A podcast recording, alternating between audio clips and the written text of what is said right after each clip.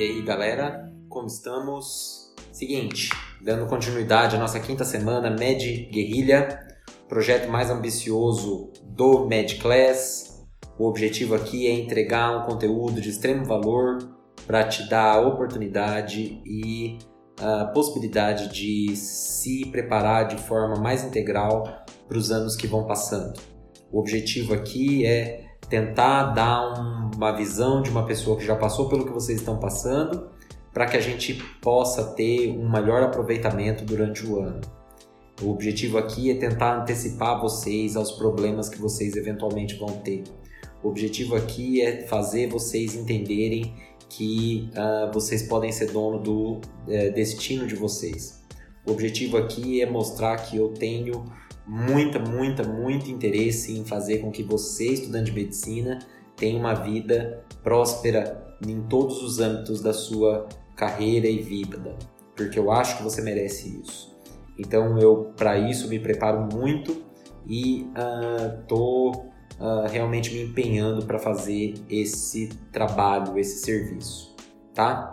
Então a gente está falando sobre o quinto ano e o objetivo hoje é falar sobre o estágio do pronto socorro. Eu vou falar de, de dois estágios, o estágio do pronto-socorro e o estágio do SAMU. E são coisas que são importantes que você deve levar em consideração e que eu acho que eu teria aproveitado melhor o estágio se eu tivesse feito o que eu vou falar para vocês hoje. Primeira coisa, é, geralmente um estágio de pronto-socorro, é, eu estou falando pronto-socorro, pronto atendimento, eu não estou falando de sala de emergência, tá? O estágio da sala de emergência eu vou falar no, no sexto ano, na semana que vem. Mas o objetivo aqui é tentar falar para vocês do estágio do pronto-socorro. O que é o estágio de pronto-socorro? Independente da complexidade, pela complexidade de nível, nível 1, nível 2, nível 3, tá? Alta, média e baixa complexidade. Tá? Então a gente está falando de pronto-socorro, pronto atendimento. Você vai pegar desde um cara que tem uh, uh, uma dor de barriga, uma cefaleia básica, até um cara que tem uma suspeita de infarto. Você vai pegar desde um cara que tem é, uma suspeita de apendicite até um cara que vai ter um aneurisma roto. Então são, é uma gama muito grande de pacientes que você vai ter acesso, né? E um perfil totalmente diferente de paciente que você vai ter acesso. Totalmente diferente do que você já viu e tudo que você está acostumado durante a faculdade. Durante a faculdade você tem contato com um cara que tem uma queixa específica, com uma doença, às vezes, geralmente, uma doença que você já sabe, num ambiente geralmente controlado.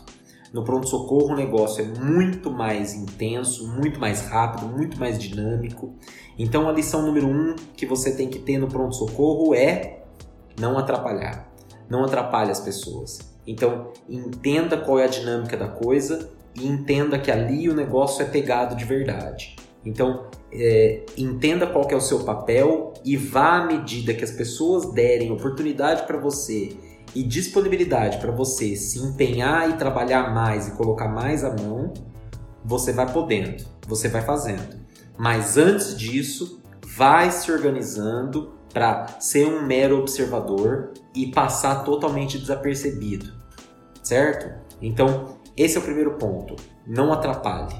Não atrapalhe. Não atrapalhe o andamento do serviço. Geralmente, grandes serviços tem muito médico, tem muito assistente, tem muito interno, tem muito residente e geralmente você pega lá a parte mais operacional da coisa. Então, como que funciona em linhas gerais um estágio de pronto-socorro? Você vai até o estágio, até o paciente, atende ele, chama ele numa ficha, atende ele, volta para o médico, passa o caso para o médico, o médico define com você a conduta, vai lá com você, confirma o teu exame, termina a conduta e você dá o repasse para o paciente. É basicamente isso.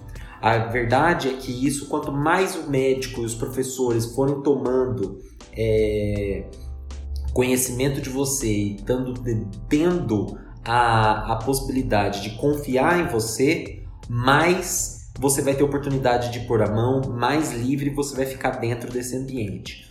O estágio do pronto-socorro é o melhor estágio da faculdade, é o estágio mais legal, é o estágio que você mais vai aproveitar, é o estágio mais gostoso, o estágio que você conhece as pessoas de verdade e sabe quem sabe trabalhar de verdade. Então presta atenção nisso, não atrapalhe. Número 2, entra no pronto-socorro estudando quais são os principais pontos de é, criticidade no atendimento um paciente de média e alta complexidade. O que, que significa isso?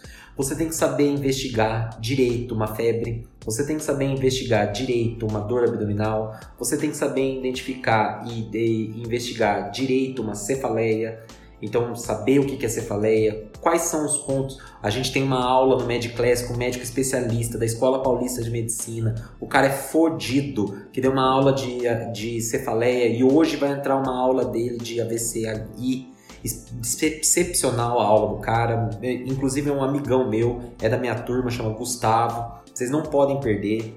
Então, é, vocês precisam saber os critérios de urgência, emergência e os critérios de criticidade das principais doenças de pronto-socorro que existem. Então você tem que saber investigar uma boa dor abdominal, você tem que saber investigar cefaleia, você tem que saber investigar febre, você tem que saber investigar trauma, você tem que saber investigar é, é, dor de garganta, você tem que saber é, investigar toda uma gama de doenças, é, síndrome hipertensiva, pico hipertensivo, é, dor precordial, são milhares de doenças que você tem que elencar então, pegar as 30, 50, 60 mais importantes e você tem que saber na ponta da língua quais são os pontos de criticidade, quais são os pontos que você pre precisa fazer internação, intervenção e interconsulta com cirurgião e tudo mais. Então, isso é muito, muito, muito, muito importante. À medida que você vai pegando o jeito da coisa, a coisa fica muito repetitiva. Então, por exemplo, você vai é, pegar um cara com febre, a investigação é a mesma para todo mundo. Você tem algumas peculiaridades de paciente para paciente, mas a investigação é basicamente a mesma. Então é importante que você faça isso e que você tenha essa bagagem mesmo antes de entrar no pronto-socorro para aprender no estágio. Eu vou dar uma história para vocês muito importante, que é uma das principais lições de vida que eu já tive e demonstra como isso é importante para você. Quando eu estava no internato, no quinto ano, eu estava no pronto-socorro, eu achava que eu sabia de tudo. Então eu cheguei no, eu chegava lá num ponto que eu estava indo muito bem no pronto-socorro, os professores estavam cada vez me deixando mais livre dentro do internato. E aí teve um menino, um menino negro, da raça negra, de 17 anos, que chegou com uma dor nas costas intensa. E eu é, achava que apenas era uma dor lombar, uma dor muscular e tudo mais. E eu não fiz nenhuma conexão e nem me passou pela cabeça que esse tipo de dor poderia acontecer muito comumente em pacientes jovens que têm anemia falciforme, que ele estava passando por uma crise falcêmica. Eu comi essa bola, esse menino voltou no dia seguinte para o pronto-socorro e foi diagnosticado com uma crise falcêmica dentro do pronto-socorro. O erro foi meu, porque eu não passei o caso para o médico direito, o médico não foi confirmar o meu caso e esse menino sofreu um dia a mais por minha causa. Então é importante que você entenda isso, porque é sério, é o real deal. Você vai estar conversando com o paciente de verdade, é você que está atendendo. Então você tem que ter essa bagagem. Essa bagagem você não vai ter aula disso. Você tem que saber isso antes.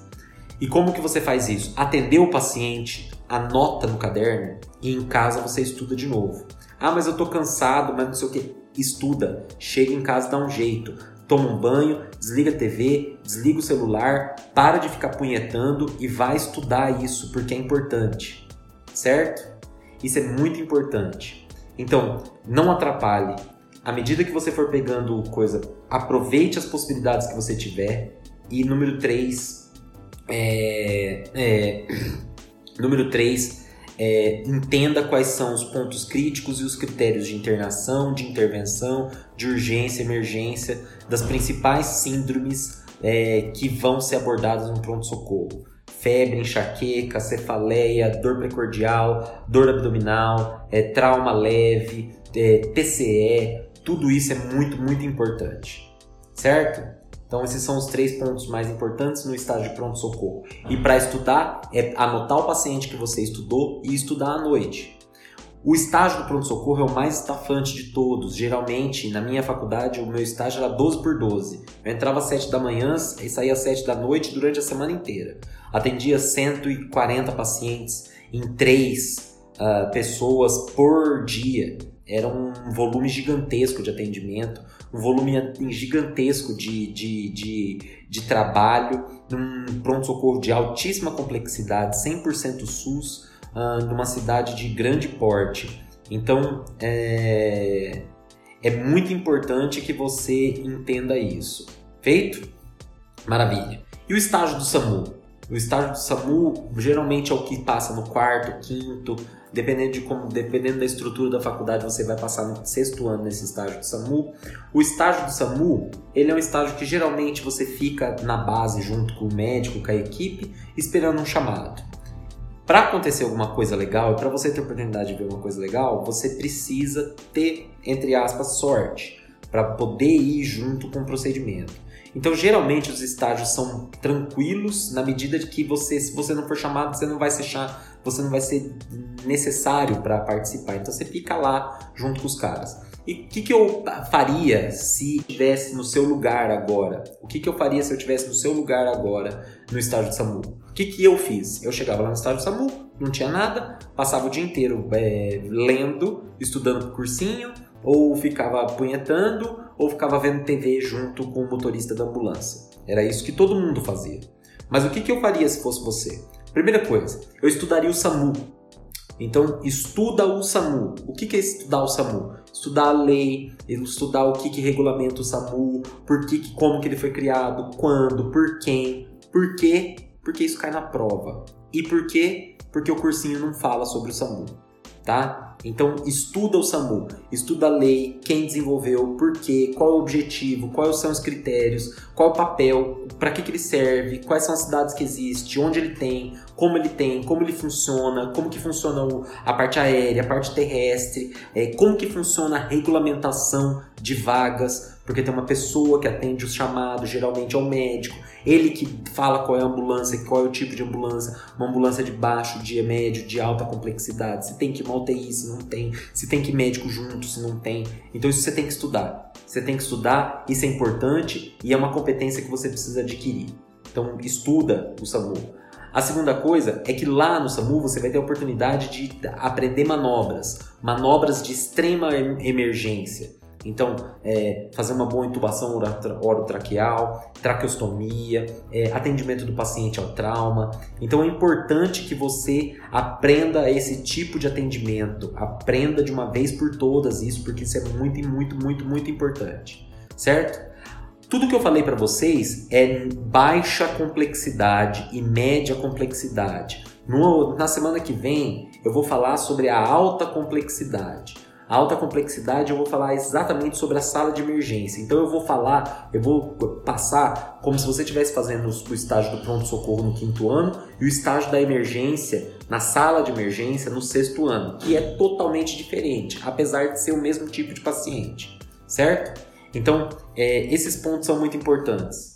Não atrapalhar, aproveitar as oportunidades que você tiver durante o internato, aproveitar a oportunidade de é, atender o máximo de paciente que você puder, entender e saber quais são os principais critérios de é, urgência, emergência e de criticidade. Quem é o paciente que vai babar na tua frente? Quem que é o cara que vai complicar na tua cara? Por quê? Quais são os sinais que esse cara apresenta que eu preciso prestar atenção? Porque, meu amigo, daqui um, um ano e meio você tá com CRM e você vai estar tá lá na, na xixirica da serra sozinho e você vai ter que saber quem que é o cara que vai estar tá complicando ou não, entendeu?